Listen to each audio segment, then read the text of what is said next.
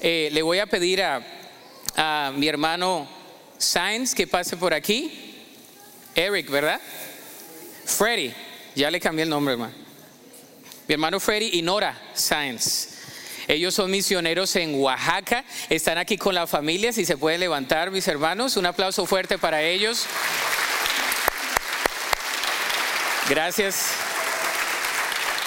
Y nos visitaron, es una sorpresa de Navidad, ¿verdad? Los veo aquí al comenzar el servicio y dice, ¿podemos compartir algo? Le digo, claro que sí, en el servicio en español podemos darles un tiempo. Freddy, cuéntanos un poco de lo que Dios está haciendo allá en Oaxaca. Ellos trabajan con la traducción de la Biblia al mixteco, a la lengua mixteca. Sí, sí estamos, en el- estamos en Oaxaca, en el pueblo de Santiago, Tlazo y Altepec, con los mixtecos.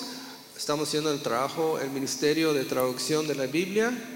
Ah, gracias a Dios que tenemos una pareja, ah, ellos hablan el idioma, son creyentes, este, ellos nos están apoyando en la traducción. Ah, vamos terminando el libro de Filimón hace unos meses. Ese, ese libro va a un capítulo, por eso iniciamos con ese libro. En ese proceso aprendieron a traducir, buscar palabras en mixteco para poner en, en ese escrito. Ahora estamos en el libro de Marcos, primer capítulo, traduciéndolo. Y eh, gracias a Dios que los, ah, la pareja, Joaquín y María, nos están apoyando bastante. Tienen el llamado, tienen el deseo. Y ah, gracias a Dios que Dios los envió ah, para apoyarnos en la traducción. Freddy y Nora han sido eh, misioneros por cuántos años ya, Freddy? Ya tenemos 10 años en Oaxaca, los primeros años muy difícil, eh, los, los mixtecos muy duros de corazón, pero Dios es fiel y ya, ya cumplimos 10 años. 10 años. Lara, gracias a Dios. Ahora, nosotros tenemos la Biblia en muchas versiones, ¿no? Sacamos la aplicación y la tenemos es muchas versiones. Ellos trabajan en traducción de la Biblia a un grupo étnico.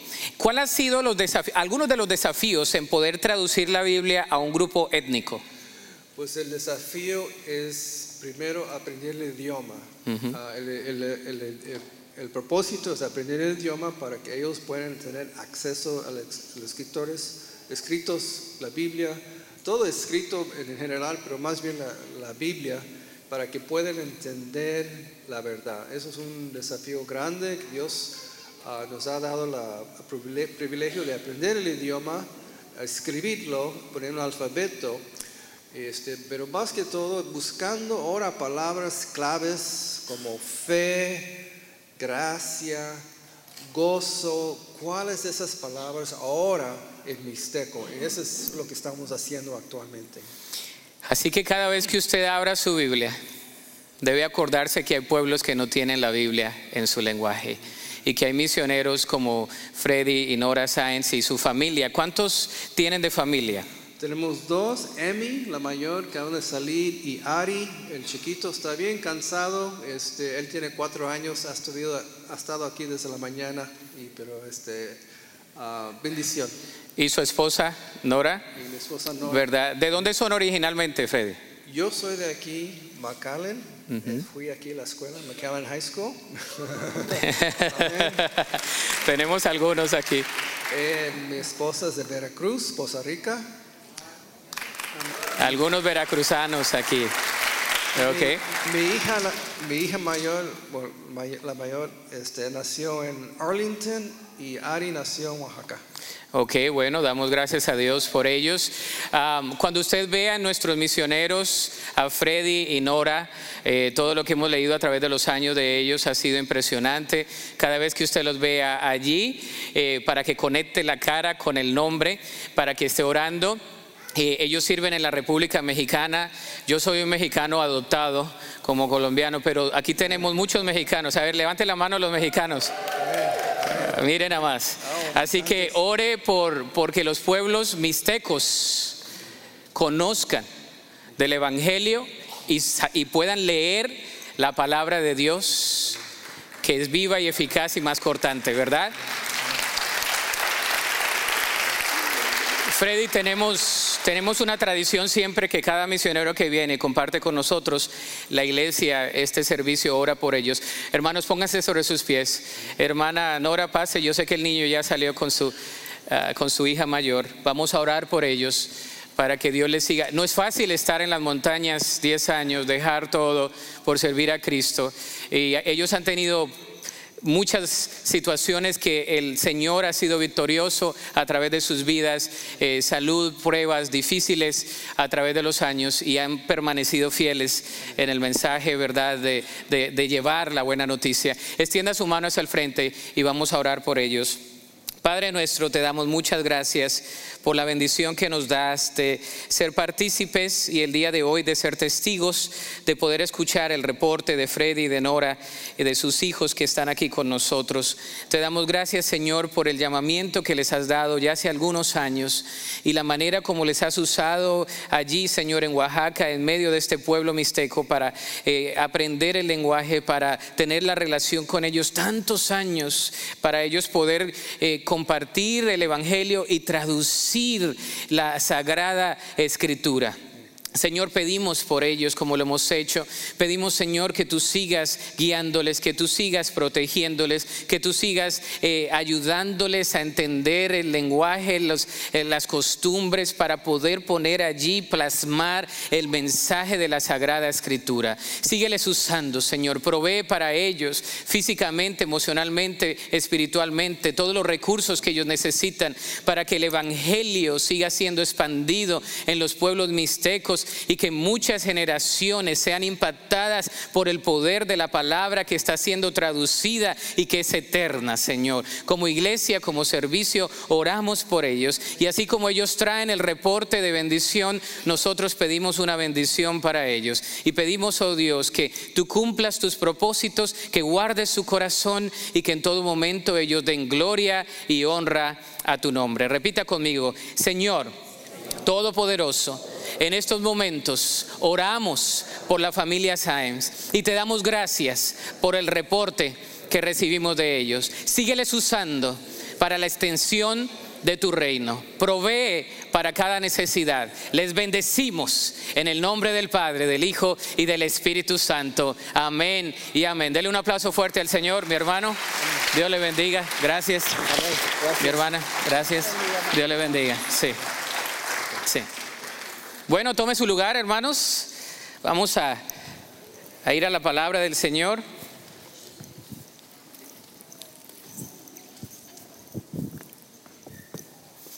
Qué bendición, amén. Qué bendición.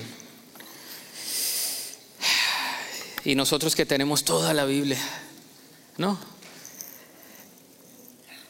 La pregunta es si la leemos. Muchas veces nos pasan cosas que, que no esperamos. Eh, muchas veces Dios usa a personas que no esperábamos que Él usase. Nos habla en lugares inesperados, nos habla en situaciones que no planeábamos y nos habla de una manera muy particular. A veces Dios usa lo inusual para que lo usual sea común para nosotros. A veces Dios usa lo ordinario para hacer cosas extraordinarias. Y a veces Dios usa a personas que usted nunca se iba a imaginar que Él iba a usar. El día de hoy en nuestra serie de sermones titulada Posada, ¿verdad? Posada es un término que se usa en esta franja de la frontera para hacer fiestas navideñas. El día de hoy en esta serie de sermones posada, hay lugar para Jesús en tu corazón. Vamos a hablar del tema lugar para Cristo en lugares inesperados.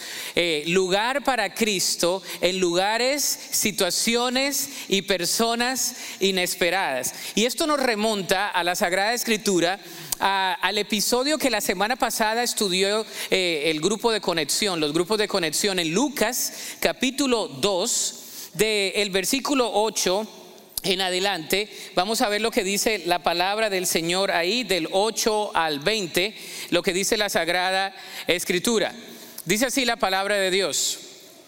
Está ahí en la pantalla. Dice, esa noche había unos pastores en los campos cercanos que estaban cuidando sus rebaños de ovejas. De repente apareció entre ellos un ángel del Señor y el resplandor de la gloria del Señor los rodeó. Los pastores estaban, ¿qué? Aterrados, pero el ángel los tranquilizó. No tengan miedo, dijo.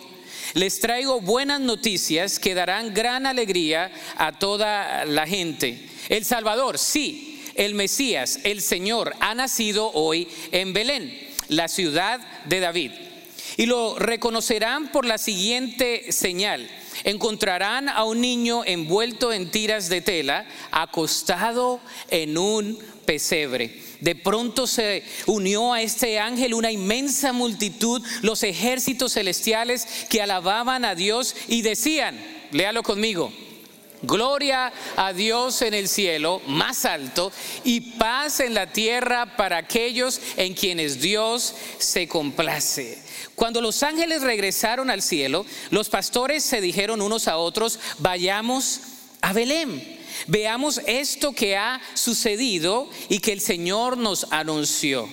Fueron deprisa a la aldea y encontraron a María y a José y allí estaba el niño acostado en el pesebre. Después de verlo, los pastores contaron a todos los que había sucedido y lo que el ángel les había dicho acerca del niño. Todos los que escucharon el relato de los pastores quedaron asombrados, pero María guardaba todas estas cosas en el corazón y pensaba en ellas con frecuencia. Los pastores regresaron a sus rebaños, glorificando y alabando a Dios por lo que habían visto y oído. Todo sucedió tal como el ángel les había dicho. Que Dios bendiga su palabra. Amén. Dios se manifiesta en lugares, situaciones y con personas inesperadas. Y yo quiero que usted medite en las maneras, lugares, personas y situaciones que Dios se ha manifestado en este año 2019 en su vida. Porque lo primero que vemos en este relato es que lo inesperado del lugar y de las personas en esta historia, lo inesperado del lugar y de las personas en esta historia. El versículo 8, 8 dice que esa noche había unos pastores en los campos cercanos y que estaban cuidando sus rebaños de ovejas. ¿En qué lugares piensas tú que Dios se hubiese aparecido para dar el anuncio de que su hijo iba a venir? Yo al meditar en esto pienso de que quizás si nosotros estuviéramos al mando de todo esto, hubiéramos planeado la, el anuncio de Jesús de otra manera. Dios hubiera llegado probablemente a través de un ángel a los líderes religiosos. O quizá hubiera venido a Herodes, o quizá a César, o quizá a lo más prominente de Belén o de Jerusalén, o quizá a los, a los que tenían más posición, a los políticos, pero Dios eligió lo inesperado en un lugar, eh, Belén, que había sido profetizado en el Antiguo Testamento, en Miqueas, en otros eh, pasajes bíblicos, para que allí, en ese lugar insignificante, para muchos, Dios trajese a su Hijo Cristo. ¿A quién le darías el anuncio tú? Bueno, vamos a ver lo que Dios escogió. Dios escogió a unos pastores, a un compañerismo de los olvidados sin significado. Vemos el compañerismo de los olvidados sin significado. ¿Quiénes eran los pastores? Estaban trabajando en las afueras de la ciudad, era como un compañerismo de olvidados y excluidos. La ocupación de un pastor no era muy bien vista. La ocupación de un pastor eh, no era muy querida por muchos. Es más, muchos no querían ser pastores. Si le preguntaban a un niño en Belén, ¿qué quieres ser cuando seas grande? Todo decían menos pastor. Porque los pastores tenían una mala reputación, eran excluidos y no tenían significado. Los pastores tenían que estar fuera de la ciudad, los pastores tenían que estar a ciertas millas, por así decirlo, de las ciudades principales y los pastores estaban excluidos de la sociedad, estaban afuera con las vigilias, con las situaciones, cuidando de el rebaño. ¿Cuántos de ustedes crecieron en una finca más conocida en este territorio como un rancho? A ver, un rancho, algunos, ¿verdad? Algunos crecieron con ovejas. ¿Cuántos crecieron con ovejas? Algunos, a mí ya se me olvidó, pastor, o sea, ya, ya el charco, ya no, forget it, ¿no? Ahora ya no soy José, soy Joseph, ¿verdad? No soy María, soy Mary, ¿no? Sí, eh, antes, eh, si usted creció en el campo allá con, con, las ovejitas y con algunos chivitos, y si usted está por un periodo alargado de tiempo, un lapso de tiempo alargado con los animales, usted va a oler a qué? A chivo, animal. ¿No? Es como cuando está uno afuera y, está conversando y, sobre todo está, se le pasa el tiempo y está la gente haciendo una carnita o algo y usted entra y todos le dicen, uff, hueles afuera, hueles a, a todo menos a bueno, ¿no? Y la que no te abraza te, no te quiere abrazar tampoco. ¿Por qué? Porque hueles mal. Así eran los pastores, olían mal. Es más, hay un comentarista que leí que decía que hasta los ciegos y los leprosos que estaban a las afueras también de la ciudad, cuando venían los pastores, ellos no venían, se ponían la mano en la nariz para decir, ahí vienen los pastores. Por el olor, no, es verídico, está, ahí vienen los pastores. E, era tan indignante, era una profesión que nadie quería, pero alguien lo tenía que hacer. Fue a ese grupo del compañerismo de los olvidados y sin significado que Dios le dio significado. Fue a ese grupo de olvidados que Dios no olvidó. Y eso me remonta a mí y a usted, de que Dios no busca lo que busca el hombre, de que Dios no busca lo más visto, lo más prominente, de que Dios no busca lo externo, Dios no busca lo que nosotros nos podamos poner o lo que podamos tener, Dios busca nuestro corazón. Y al buscar nuestro corazón, Él busca un corazón sincero, un corazón que busca de Él, un corazón que está allí. ¿Se imagina lo que hacían los pastores en la noche? Con las ovejitas, su callado, hablando con las ovejas. David fue pastor, ¿se acuerda? Antes de ser rey fue pastor. Dios lo moldeó siendo pastor. Antes de ir con Goliat, él dijo, yo iba y peleaba con todos aquellos animales, aquellas fieras. Pero en el momento donde él estaba allí, adoraba a Dios. Yo creo que los pastores tenían más tiempo para adorar a Dios. Y yo creo que aunque las personas no los querían mucho a los pastores, Dios sí había visto el corazón y el gemir del pastor. Dios ve nuestro corazón. Y Dios ve lo que otros no ven. Y Dios escoge lo que otros no hubiesen escogido. El compañerismo de los olvidados. Hay alguien aquí que crea que Dios no se ha olvidado de usted. No, ese amén. Hay alguien aquí que crea que Dios no se ha olvidado de usted. Yo creo que Dios no se ha olvidado de nosotros. Y al igual que los pastores, cuando alguien te hace el feo, como dicen aquí, cuando alguien no te quiere, cuando alguien te excluye, cuando la sociedad misma o tú mismo te excluyes, Dios no te excluye. Dios te incluye. Y el mensaje de la Navidad siempre es inclusivo, es integral, es holístico el mensaje de la Navidad. Dios nunca se olvida ni se olvidará de ti ni de mí. Nunca lo hará. También un grupo de los excluidos y necesitados. Y esto me lleva a un pasaje en el Nuevo Testamento, en primera Corintios eh, capítulo 1 del versículo 26 al 31. Y le voy a dar lectura porque esto es lo que Dios escoge. Dice, recuerden, el apóstol Pablo, inspirado por Dios a través del Espíritu Santo, dice, recuerden, amados hermanos, que pocos de ustedes eran sabios a los ojos del mundo o poderosos o ricos cuando Dios los llamó. En cambio, Dios eligió lo que el mundo considera ridículo para avergonzar a los que se creen sabios. Y escogió cosas que no tienen poder para avergonzar a los poderosos. Dios escogió lo despreciado por el mundo, lo que se considera como nada y lo usó para convertir en la nada lo que el mundo considera importante. Como resultado, nadie puede jamás jactarse en presencia de Dios. Dios los ha unido a ustedes con Cristo Jesús. Dios hizo que Él fuera la sabiduría misma para nuestro beneficio. Cristo nos hizo justos ante Dios, nos hizo puros y santos y nos liberó del pecado.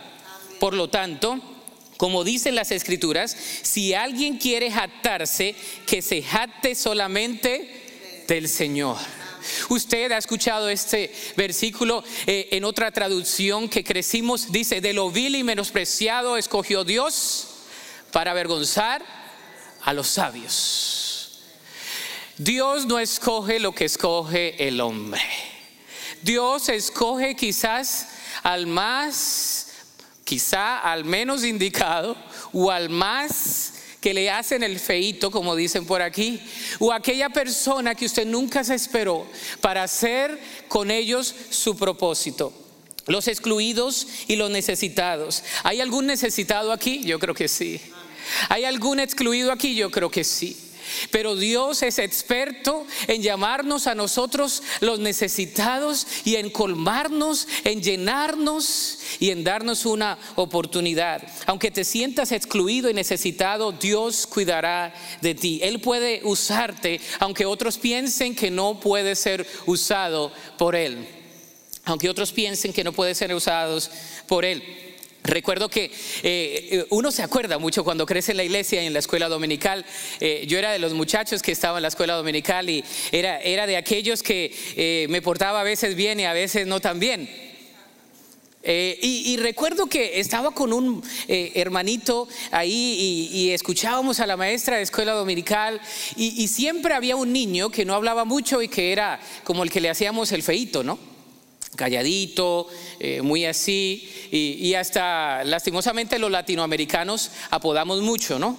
Siempre ponemos apodos a, las personas, eso es una cosa horrible de nuestra cultura, pero pasa en la práctica, y, le tenían cosas y a nosotros no nos gustaba que le dijeran así, y después cuando fuimos creciendo, este niño comenzó a hablar este niño comenzó a desarrollar eh, un, habla totalmente diferente y este niño calladito, que nadie lo quería, medio flaquito, ese niño ahora también le sirve a Dios y, los que a veces miramos las fotos decimos, ¡Ah, ¿ese? Sí, ese. Porque ese fue el que Dios escogió. Y el que se pone y el que se apunta y el que muchas veces se exalta es humillado. Porque en la matemática de Dios el que se humilla será enaltecido y el que se enaltece será humillado. El primero será el postrero y el postrero será el primero. Y el que a veces la gente no quiere es el que quiere Dios. Y Dios nos quiso a nosotros. La paga del pecado es muerte. Usted y yo estábamos excluidos de la gloria de Dios. Romanos dice que no podemos nosotros ir al cielo. No hay manera de que podamos merecer el cielo. Estamos totalmente excluidos de la gloria de Dios. No podemos ir al cielo por nuestro pecado. Y esta tipología en la Biblia, ese simbolismo nos hace entender a nosotros que aún la obra redentora estaba en el anuncio a los pastores, los excluidos. En Cristo lo insignificante tiene significado. Hashtag. En Cristo lo insignificante tiene significado. Lo vuelvo a repetir, en Cristo lo insignificante tiene significado. Segundo, lo inesperado del encuentro. Se pone bueno, fíjese. Dice que de repente apareció entre ellos un ángel del Señor y el resplandor de la gloria del Señor lo rodeó y los pastores estaban aterrados, atemorizados. En el griego habla que tenían un terror profundo, estupefactos. ¿Le ha pasado a usted? ¿Qué le pasa a usted cuando queda aterrado? Algunos no se mueven, otros no saben qué hacer, otros hablan de mucho, otros no hablan, otros se desmayan. Eso fue lo que pasó a ellos. Les traigo buenas noticias que darán gran alegría a quienes. ¿Nada más a ellos? No, a toda la gente. Y, nos habla de esta expresión en el griego, a todas las naciones. Hay una parte de allí del griego donde nos habla del pantata etne, está conectado con la misión en Apocalipsis, que de toda lengua, que de toda tribu, de toda raza, de toda nación, estaremos en el, eh, alabando al Cordero de Dios, al que vive y reina por los siglos de los siglos. Desde ahí es del anuncio, hay algo misional. En ese momento más inesperado y de la forma más inusual, Dios se presentó a los pastores. Dios nos habla muchas veces en los momentos más inesperados, lo inesperado del encuentro. Ellos no estaban esperando. ¿Ustedes creen que los pastores estaban esperando el ángel? no, los pastores estaban esperando que no, que no hubiera más frío o que las ovejas no se les saliera porque siempre hay una rebeldona, ¿no? Que, que, no se les saliera del rebaño o algo así. Ellos estaban esperando todo menos la gloria de Dios. Y la gloria de Dios se manifiesta en lo inesperado. En una persona que tú piensas que nunca te va a dar una palabra, el Señor la usa. En una situación que el Señor orquesta y te pone a depender de Dios, ahí en ese momento Dios te habla. En los momentos donde Él te humilla, Dios te enaltece. En esos mismos momentos donde dependes de Él, es allí donde la gloria de Dios se manifiesta. La gloria de Dios. Dice aquí el versículo 9, la presencia de Dios, su gloria. Y algunos dicen, ¿qué es la gloria de Dios? Eh, en el Antiguo Testamento vemos el resplandor de su gloria, ¿verdad? Vemos versículos como la imagen misma de su sustancia, de su gloria. Eh, vemos que eh, la gloria de Dios es la presencia misma divina, la divinidad de Dios, que colma, y, aquí en el anuncio angelical dice que la gloria de Dios resplandeció que la gloria de Dios se presentó, la gloria de Dios que se presentó a Moisés, la gloria de Dios que se presentó a Elías, la gloria de Dios que se presentó allí en los carros del faraón, la misma gloria de Dios se presentaba para indicar un anuncio, la gloria de Dios irrumpió en ese momento, la presencia de Dios, su gloria. Max Lucado lo expresa de la siguiente manera en su libro Aplauso del cielo, Applause of Heaven. Dice lo siguiente, dice, una noche común y corriente con ovejas y pastores, si no tuviéramos un Dios que ama el hacer lo extra, además de lo común, esa noche de Navidad hubiera pasado por desapercibida. Las ovejas hubieran sido olvidadas y los pastores hubieran dormido toda la noche. Pero Dios danza en medio de lo común y en esa noche Él hizo algo extraordinario. ¿Sabe que Dios danza en medio de lo común? Usted está ahí solo, usted está, le está pasando la situación, usted dice, alguien me está viendo, a alguien le importa, a alguien me está mirando. Alguien puede prestarme atención. Y este anuncio nos dice a nosotros que Dios sí lo hace. Este anuncio nos dice que Dios danza en medio de lo ordinario, de lo común. Dios no es un Dios de shows, no estamos llamando a Dios. Dios en medio de la fidelidad, ahí donde usted está, ahí en, en la tarea donde Dios le ha puesto, su gloria se manifiesta. En lo común Dios hace algo extraordinario. La presencia de Dios debe ser el motor que rija nuestra vida. Si su presencia no nos acompaña, entonces no podremos ir a ningún lugar. Y siempre tenemos que decirle al Señor, Señor, yo quiero estar en tu presencia porque en tu presencia hay delicias a tu diestra para siempre. En tu presencia hay plenitud de qué? De gozo. Señor, yo quiero estar en tu presencia. Es mejor estar en tu presencia un día que mil fuera de ellos. Es mejor estar en tu casa, Señor. ahora no tenemos que, estar en un templo para estar en la presencia de Dios. Dice que Dios no habita en cuerpos, ¿verdad? En templos de hechos por qué? Por manos de hombres o, en madera o nada de eso, sino que Dios habita en el corazón de nosotros. Dios está allí. El Espíritu Santo de Dios está ahí, la presencia misma de Dios está ahí, la gloria de Dios está en nuestro corazón. Sin embargo, con la presencia de Dios hay un contraste. Me gusta ver los contrastes en la Biblia, ¿no? Los polos opuestos, los contrastes nos dicen mucho, la divinidad y la humanidad. La gloria de Dios y la respuesta humana, versículo 10, que dice que ellos se llenaron de qué? de temor. El temor es inherente, es apegado al ser humano. La primera reacción de los pastores fue temor. Cuando Dios nos llama a algo importante, nuestra primera reacción es temor y confusión. ¿Verdad? ¿No le ha pasado? Que Dios te dice, te he llamado para eso. O una persona que Dios usa, dice, yo veo que Dios hace eso en ti. Y tú dices, no, no, no, no, no, no, no, no, no, no. Otro, yo no, no, no, no. Oraste mal, hermano. Yo no soy. Es otro. No, pero Dios te está usando. No, no, no, no, no, no, no, no, no, no, no, no, no. Temor, confusión.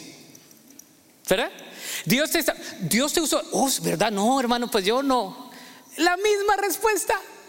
Dios te llama a hacer algo y tú dices, no, no, yo no puedo, yo no tengo la educación, no hablo bien, no, no tengo el conocimiento, la gente no me va a prestar atención. Todas las excusas de los hombres y mujeres en el Antiguo Testamento las seguimos repitiendo nosotros hoy.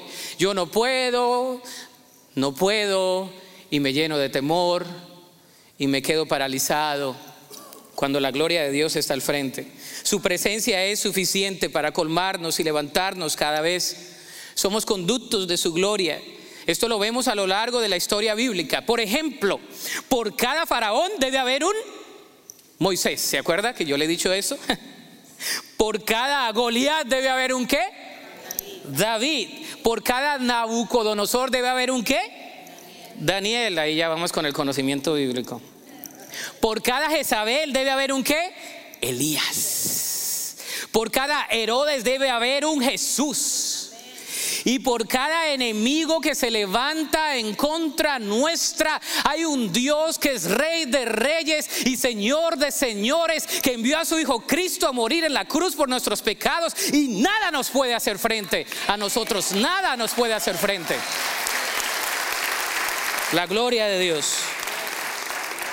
Me, fascina el mensaje y el anuncio. Versículo 11 al 14, porque la palabra es la que tiene poder. Dice lo siguiente, el Salvador, sí, el Mesías, ha nacido hoy en Belén, la ciudad de David. Y lo reconocerán por la siguiente señal, encontrarán a un niño envuelto en tiras de tela, acostado en un pesebre. El versículo 13, yo, yo hubiese querido estar ahí, yo, yo he predicado este pasaje, pero no me canso de leerlo. Dice, de pronto se unió a este ángel una inmensa multitud de los ejércitos celestiales quienes alababan a Dios y decían, gloria a Dios en el cielo más alto y paz en la tierra para aquellos quienes Dios se complace. Gloria a Dios en los cielos y en la tierra paz a los hombres. Gloria a Dios en las alturas y en la tierra paz y buena voluntad a los hombres. Tres traducciones. el, el punto es, la gloria de Dios le produce paz al hombre. Gloria a Dios y paz. El anuncio es de gloria a Dios y paz. Había una enemistad entre el cielo y la tierra, entre Dios y la humanidad, porque ya no había ningún tipo de respuesta humana que hubiese sido totalmente suficiente para ir al cielo. Y por eso Dios tuvo que enviar a su Hijo Cristo en, ese plan redentor. Y dice que la gloria de Dios resplandeció y que la gloria de Dios eh, iba a traer paz y buena voluntad. Todos necesitamos paz. Amén. Nuestros corazones necesitan paz todos los días. Necesitan paz en medio de la frustración, en medio de la angustia, en medio de la necesidad, de la depresión, eh, del ajetreo diario. Necesitamos la paz de Dios. Esa paz que inunda el ser y que sobrepasa todo entendimiento. Esa paz viene de Dios. Y la salvación iba a estar a disposición de todos. Dice, y, el anuncio no era para ellos, dice, y paz y buena voluntad a todos los hombres, a toda la raza humana. Era un mensaje de paz, iba a venir paz, había una distensión, había una separación y ahora a través de Cristo había una unidad a través de la fe en Cristo Jesús. Tercero, lo inesperado de la respuesta. Aquí está algo impresionante. Versículo 15 dice, cuando los pastores regresaron al cielo, los pastores se dijeron unos a otros, ¿qué dijeron? Vayamos a Belén y veamos esto que ha sucedido y que el Señor nos anunció. Los pastores están viendo el anuncio angelical, están viendo que los ángeles, eh, está el ángel y después vienen otros ángeles. Yo hubiera querido estar ahí, pero bueno, ¿se imagina un coro angelical? ¿No? Y todos los ángeles, ¿quién sabe? Porque a veces tenemos percepciones de los ángeles que están con alitas así. La Biblia no nos dice todo eso de todos los ángeles, ¿verdad? Pero de algunos sí. Pero la gloria de Dios dice que un ejército, un ejército son millares, eh, es decir, debe ser más, de 100 por lo menos. había un conjunto, un coro que decía, gloria a Dios en las alturas. Ahora usted y yo somos el coro que dice, gloria a Dios en las alturas. Ya nosotros no necesitamos que un angelito se nos aparezca y nos diga, gloria a Dios en las alturas. Usted y yo tenemos el mensaje del Evangelio. Usted y yo podemos proclamar y decir, gloria a Dios en las alturas. Y paz y buena voluntad para mi vida. Lo inesperado de la respuesta. Dice que ellos salieron y fueron a Belén y es una respuesta inmediata. Versículo 15 es una respuesta inmediata. Los pastores no deambularon en la respuesta, no tuvieron una larga conversación, eh, no, no se pusieron en oración para ir o no, no le pidieron una señal más al Señor, eh, nada de eso. ¿Qué hicieron los pastores? Yo creo que por eso Dios se le reveló a los pastores, que los pastores eran más sencillos. Yo creo que si los religiosos el Señor se le hubiera revelado, hubieran dicho ellos, no, no, no, no, pero a ver, ¿dónde está en la Biblia? ¿Era en este tiempo o no? ¿Iba a venir a Belén o no iba a venir a Belén? ¿Era un niño envuelto en pañales o no? ¿En un pesebre cómo? ¿No? A veces sobreanalizamos lo que Dios nos quiere decir. A veces nuestro conocimiento nos impide eh, verdaderamente recibir la bendición de Dios. Y a veces Dios nos quiere dar algo y usted y yo estamos poniendo excusas. Y estamos diciendo, no, yo no voy a ir, yo no lo voy a hacer, yo no lo voy a compartir, yo no lo voy a decir. Yo no puedo. Los pastores simplemente después de ese coro de Navidad, ese fue el primer coro navideño, ¿no? Ahí los pastores, gloria a Dios en las alturas. Después de ese coro navideño, los pastores respondieron en obediencia. Y aquí vemos una respuesta en obediencia, una respuesta inmediata. ¿Cómo respondes al llamado de Dios en tu vida? Porque pueden ser días que Dios te está llamando a hacer algo y aún dices, no, no puedo. Es más, pueden ser años que Dios te está diciendo lo mismo y tú aún dices, no, no puedo. No es tiempo, estoy aterrorizado, que lo haga otra persona. Pero Dios te recuerda una vez más que debes responder en fe. Ellos salieron de inmediato y es una enseñanza preciosa. Ellos salieron a visitar al Mesías, un acto de obediencia misional. Nos enseña la respuesta que debemos tener al llamado de Dios, una respuesta inmediata. Yo iré, Señor. No sé qué voy a decir, pero yo voy a decir algo. Yo no sé cómo le voy a compartir, pero voy a compartir, porque yo tengo el Espíritu de Dios. Yo no sé qué palabras van a salir, pero tú estás conmigo, Señor. Amén. Amén. Yo crecí en, medio de una familia eh, que confiesa mucho la palabra de Dios y, que está orando y, que está reclamando las promesas bíblicas eh, en todo momento. Y a veces en los momentos de más aflicción, nada más podemos clamar al Señor y saber que su palabra es real. Y a veces la respuesta de Dios no es inmediata, pero la de nosotros debe ser inmediata. Y quiero compartir el testimonio de algunos de ustedes que ya saben, desde septiembre hemos estado orando por la salud de nuestra hija y agradecemos a todos ustedes eh, eh, esta iglesia, los tres servicios y un pueblo grande eh, en muchos lugares donde, donde han orado por Celina. Desde septiembre ha estado en, en exámenes y, ultrasonidos y biopsias y, equipo diciendo una cosa y el otro equipo diciendo otra cosa. Y vamos a Houston, a uno de los hospitales eh, eh, de alta gama a nivel mundial y, especialistas allí. Y, entre los tres equipos diferentes opiniones. Y veníamos de regreso y a veces con las lágrimas en los ojos y diciendo, Señor, no nos vamos a llenar de temor y poníamos la canción, no somos esclavos del temor y venía yo manejando y mi esposa llorando también y orándole al Señor y muchos de ustedes nos ayudaron a orar. Nos llamaba una doctora, una nos dijo que eran eh, situaciones malignas allí eh, en el área donde la evaluaron, otro nos dijo que no era así y nosotros preferimos creerle al remanente fiel. Y, nosotros creímos en Dios, ¿verdad? Y, me remonto a la historia bíblica. ¿Se acuerda eh, cuando fueron los espías a la tierra prometida? ¿Cuántos fueron? Doce. ¿Y regresaron cuántos? Ahí ya no supieron, pero ¿cuántos, cuántos dieron un buen reporte? Dos. Más o menos así andábamos nosotros. Es más como una daba un buen reporte. Y nos apegamos al reporte de Dios. Y le hicieron la operación a nuestra hija, usted lo sabe, la semana pasada, antepasada, ya mañana van a ser dos semanas. Y estábamos esperando aquella llamada de Houston. El día viernes nos llamaron y nos dijeron que no hay nada maligno allí.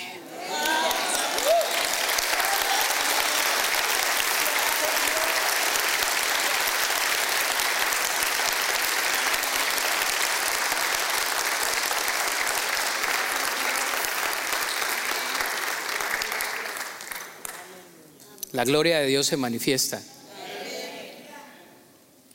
Dios responde a su pueblo. Muchos han estado clamando. Hay pastores que yo no conozco. Se me salen las lágrimas de gozo. Hay personas que yo no conozco, pero que Dios conoce. Hay un pueblo que clamó y que estamos agradecidos con Dios. Dice la escritura, clama a los justos y Jehová oye y los libra de todas sus angustias. Dios está cercano al clamor de sus hijos. Gracias, hermana. Yo traigo un pañuelo aquí, no se preocupe. Ah, no, no lo traje hoy, fíjese. Y siempre lo traigo, ¿no? Y hoy que lo necesitaba, no lo traje. Una hermana se me acercó el otro día y dice, Pastor, usted tan joven y usa pañuelo. Le digo, sí, porque de repente se me salen las lágrimas. U otras cosas, ¿no?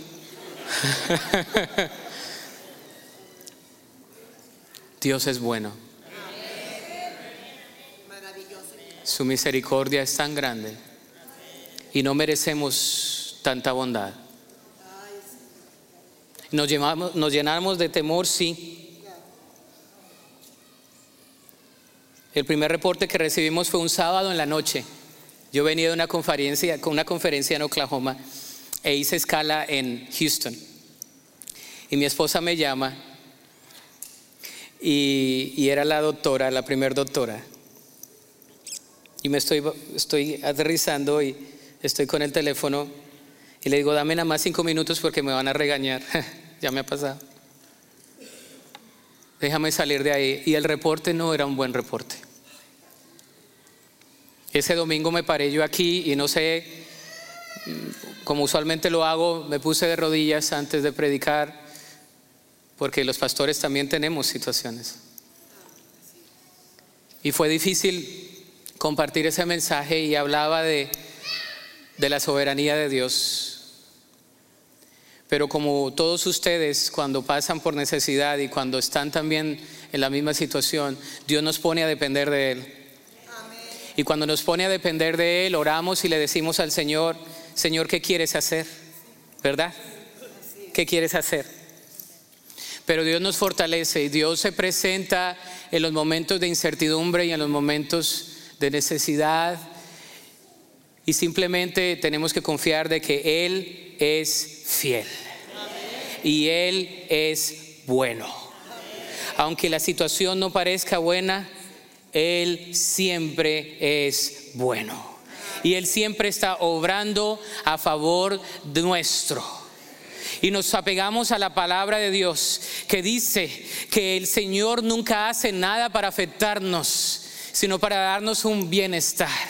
A esa palabra que dice que no hay ningún justo desamparado, a esa palabra que dice que Dios está atento a la súplica, a esa palabra que dice toca la puerta y te abriré, a esa palabra que dice que Él se manifiesta en medio de lo imposible. Y a ese versículo pequeño, donde en el anuncio angelical el Señor también dice, habrá algo imposible para Dios. Después de la cirugía vinieron tres equipos, entre ellos un equipo de coordinación de tumores y todo eso. Y mi esposa los escucha y le dice a la doctora, le dice, doctora, usted me cae muy bien, pero espero no volverla a ver. Porque ella estaba hablando de otros tratamientos y de lo que iba a pasar, y de lo que iba a pasar, y de lo que iba a pasar, y de lo que iba a pasar. Nos llevó 20 pasos más adelante. ¿Acaso extremo? Y esa noche oramos al Señor y dijimos, eh, esperamos nada más el reporte de una que nos ha dicho que está bien, de una que ha dicho que todo va a estar bien, el reporte del Señor que dice, todo va a estar bien, no temas, yo estoy contigo, yo soy tu Dios, quien te levanta, quien te sostiene, quien te sostiene con mi mano derecha, no temas.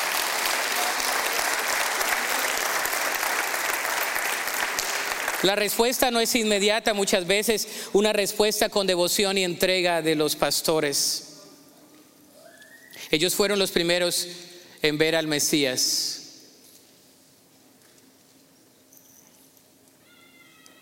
Yo quisiera haber estado ahí, pero Dios no planeó que usted y yo estuviésemos ahí. Lo estamos leyendo. Los pastores viendo al Mesías en primera plana. VIP, los malolientes, que hasta los ciegos que no veían, ah, ahí vienen. Una respuesta que glorificó a Dios, versículo 19 y 20. Ellos glorificaron al Señor porque en el versículo 20 dice que ellos glorificaron y dieron la gloria a Dios. ¿Le damos gloria a Dios en todo lo que hacemos? Toda respuesta glorifica a Dios. Y la aplicación es la siguiente, porque somos conceptuales pero poco prácticos muchas veces. Aquí está la aplicación. Dios te puede usar para hacer cosas extraordinarias para Él. Deja que Él te use. Como el pastorcito puedes estar ahí, yo quién soy, pues ahí no eres quien eres tú, es quien Dios puede ser a través de ti. es quien Dios es. Punto.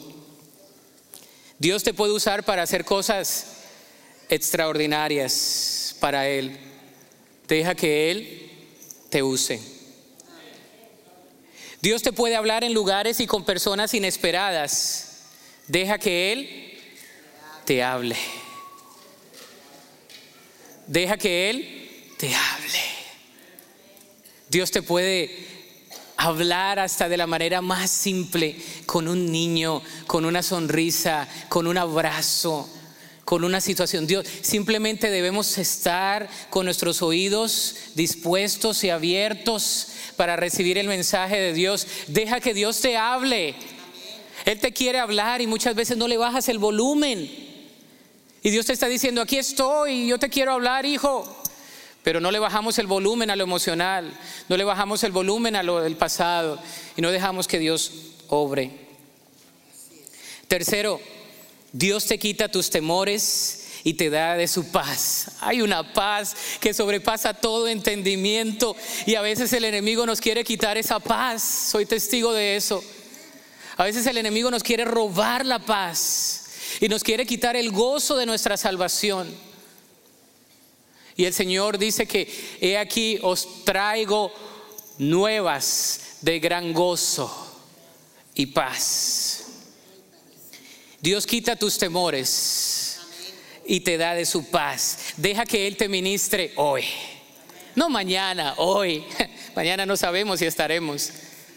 Así que no te preocupes por mañana tanto.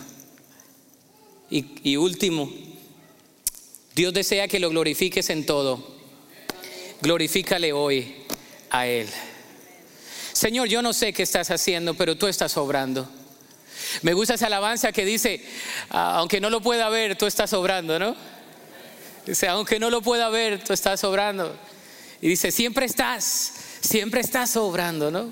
Siempre estás, siempre estás obrando. Y ahí yo estoy, aunque no lo pueda ver, tú estás obrando. Ponte sobre tus pies el día de hoy. Yo no soy quien para, para decirte que tu problema no es grande porque todos tenemos situaciones y simplemente soy un siervo emisario de la palabra, quien me rijo por la autoridad escrita y me apego a los principios bíblicos. Tú tienes situaciones difíciles, yo lo sé, pero yo espero que Dios hoy, en medio de lo inesperado, te haya hablado. Quiero hacerte una petición personal como, como hermano en la fe. Deja que Él te ministre. ¿Por qué no cierras tus ojos el día de hoy? Y mientras entonamos un cántico de adoración, tú vienes al Señor. Puedes venir al frente, ahí donde estás. Y le dices, Señor, yo sé que tú estás obrando. Yo sé que estás obrando en mi vida. Dame paz, dame fortaleza. O probablemente estés agradecido, agradecida con Dios. No siempre que pasamos al altar es con necesidades, a veces es desbordándonos de agradecimiento. Él es tu proveedor, Él es Jehová Rafa, el sanador, Él es Jehová Jiret, quien se levanta cuando nadie se quiere levantar por ti. Él es Jehová Nisi, ¿verdad? Él es Jehová Rafa, el que sana todas nuestras dolencias. Él es Jesús el Mesías, el ungido, el que puede ministrar tu vida hoy. Hoy hay buena noticia aún. Hoy hay buena noticia de gozo. Hoy hay buena noticia de gozo. Ven a Jesús. Cantemos. Vengamos a Jesús. Ven a Jesús.